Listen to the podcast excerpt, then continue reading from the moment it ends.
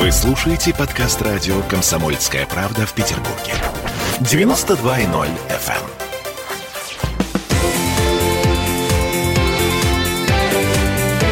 Картина недели. А это мы вернулись в петербургскую студию радио «Комсомольская правда». Я Дмитрий Делинский. Я Ольга Маркина. А Ректор гуманитарного университета профсоюзов Александр Записовский. Вместе с нами на троих подводим некоторые информационные итоги уходящей недели. В этой четверти часа давайте немножко глумиться над цветым, над деньгами. Смотрите, в России собираются поменять дизайн бумажных рублей. Официальная причина – обновление защиты от подделок. Мгм, как же ж? Э, ну, есть, да, есть конспирологическая версия по поводу того, что власти затеяли деноминацию очередную. Но э, давайте оставим это там Дугину и его Об единомышленникам. этом мы узнаем через полгода однозначно. Не через полгода, года через два. Ладно, а, значит, дизайн 50-рублевки. Все помнят, что 50 рублей – это петербургская купюра. На одной стороне у нас там э, статуя Невы у подножия растральной колонны, Петропавловский собор, а с другой стороны вид на стрелку Васьки. И вот по плану э, году, это к 2022 там должно появиться что-то другое. В связи с этим вопрос. Что? Ох, Дмитрий, во-первых, я все-таки позволю себе прокомментировать вашу реплику в конце прошлой части нашей беседы, которую вы сделали перед рекламой. Я не хочу, чтобы радиослушатели, узнав от вас, что мы вернемся одетыми, подумали, что мы до этого могли быть раздетыми. Боже упаси, что вы, Александр Сергеевич. Раздетыми. Консервативнее было, да. нас никого себе нельзя Это представить правильно, да. с вами. И тем не менее, пе- перемены. Да, вот. что- мы, мы, конечно, консерваторы, но э, перемены назрели. Эм, дизайн 50-рублевки еще при Ельцине делали в 98 году. 23 года назад. Да, ам, м, деньги, деньги, дребеденьги, позабыв покой и лень. Я воспитан в советское время. Я вам скажу, что я не люблю разглядывать деньги. Я их даже держать в руках не люблю. Серьезно? Да, я их вынимаю с- из, из кошелька с каким-то мучением. Не потому, что с ними надо расстаться. Ну-ну-ну. А потому что на них масса там всяких отпечатков пальцев. С моей точки зрения, это какой-то не очень чистый предмет. Где-то в э, западных странах проводили исследования на предмет содержания наркотиков на бумажных купюрах. Да, в общем, весь И- спектр. И наркотики там Полностью, тоже да, есть. да, Ну, я бы не стал бы их облизывать, конечно. И еще раз скажу, Можно что... вдыхать. Не надо вдыхать. Вот. Я запомнил в годы моей юности, мне это страшно понравилось. У нас была такая группа, рок-группа «Санкт-Петербург», в то время как их гоняла милиция. Рикшан, И- да. Да, там был такой Рикшан, знаменитый солист этой группы. Так вот, когда их очередной раз откуда-то выгнали и сорвали им концерт, и они пошли там и тащили на своем горбу вот эту технику, один из фанатов их затащил в подворотню, вот, и они там подключились к его квартире там, через окно в розетку, и перед тем, как начинать концерт, почему-то значит, Рикшан выступил, вот что это, конечно, все бесплатное мероприятие, и он очень мрачно сказал, деньги, не люблю я эти деньги. Я куплю карточку на проезд и талоны на еду, и не буду знать, что такое деньги. И одна из причин, по которым я очень жалею, что не сбылось, э, э, это даже было не пророчество, это было что-то вроде прогноза Никиты Сергеевича Хрущева А. через 20 лет построить коммунизм. Дедушка мне об этом говорил, когда Да. я была маленькая. Я говорила, дедушка, пойдем ты купишь мне пирожное. А дедушка говорил, ой, я думал, уже коммунизм наступил. Я кошелек дома оставил. Понятно. Никита Сергеевич обещал когда-то на одном из съездов партии, что через 20 лет будущее поколение советских людей будет жить при коммунизме. Ага. Я Жи- очень этого ждал. Потому Все что, ждали? да, деньги должны были отменить, и все от каждого по способностям был такой лозунг. Каждому по труду? По потребностям. Ну, сначала по труду, это лозунг социализма. А, лозунг коммунизма, это каждому по потребностям. Сколько хочешь съесть, столько и ешь. О, ничего себе, тогда у Да. меня такие большие потребности. Да. В смысле еды Вот. вообще? Но, конечно. Но что-то не получилось у нас с коммунизмом. Конечно, да, не получилось. И поэтому деньги до сих да. пор, так сказать, есть в наших кошельках. А. Есть, кстати, и наличные тоже, которые иногда нужны. Э, Жгут руки иногда. Вот. Жгут. И все-таки 50-рублевая купюра. Значит, условия, э, которые выставил Центробанк, эм, каким должен быть дизайн? С одной стороны, достопримечательность городская, с другой стороны, достопримечательность федерального округа, в котором находится тот город, которому посвящена купюра. Эм, Мы тут проводили опрос э, среди наших коллег, среди эм, э, краеведов, художников, разные варианты. Например, «Аврора с медведем на палубе на фоне лахта-центра». Как вам такой вариант?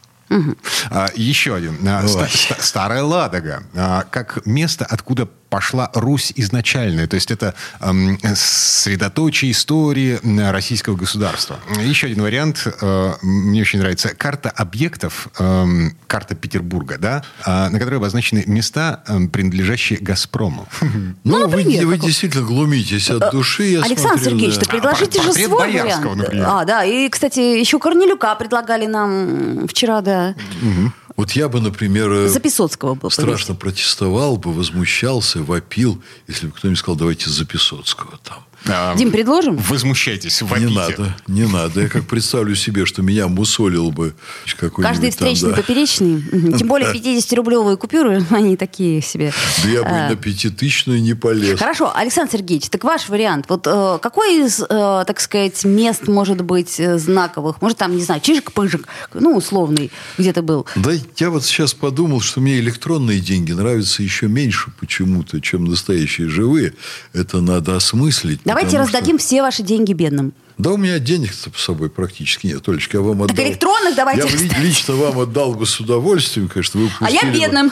А вы на высокое искусство пустили. Вот. Но мне даже фантазировать так не очень хочется. В Ленинграде, конечно, очень много замечательных мест. В Петербурге, по которым наш город идентифицирует. Э, Ну, в общем, их называть, наверное, это банальность. А, ну, Лахта-центр, например, а, может стать вот такой Вы знаете, если всерьез и не Да. ерничать, Да. вот насколько мне не нравилась идея поставить Лахта-центр напротив. Смольного, Да. настолько я согласен с тем, что вот сейчас Лахта-центр занял это место. Это правда. И Я там- уместен он там, и красив, и- Красив. и, там выглядит он с проезжаю воды часто. хорошо, и как-то вот Да. даже не раздражает. Да. Вот соглашусь тут с вами. Да. И я вам скажу, что есть одна очень интересная вещь. Вот м, противники того центра, который должны были поставить напротив Смольного и называли Кукурузиной, они обращали внимание на то, что мне очень хорошо известно, на размышления Дмитрия Сергеевича Лихачева, которые он высказывал о архитектурном своеобразии Петербурга. Дмитрий Сергеевич говорил, что своеобразие нашего города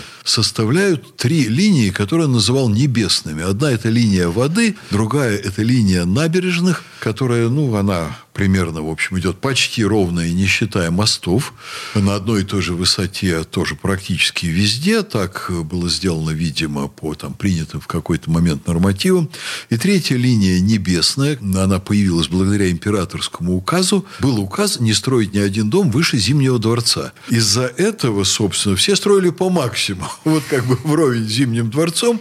Если вы смотрите на город с любой набережной или с воды, все крыши в один уровень. Это необычайно. Вот так нет этого нигде. И Дмитрий Сергеевич говорил, но есть еще очаровательные контрапункты. Это шпили соборов.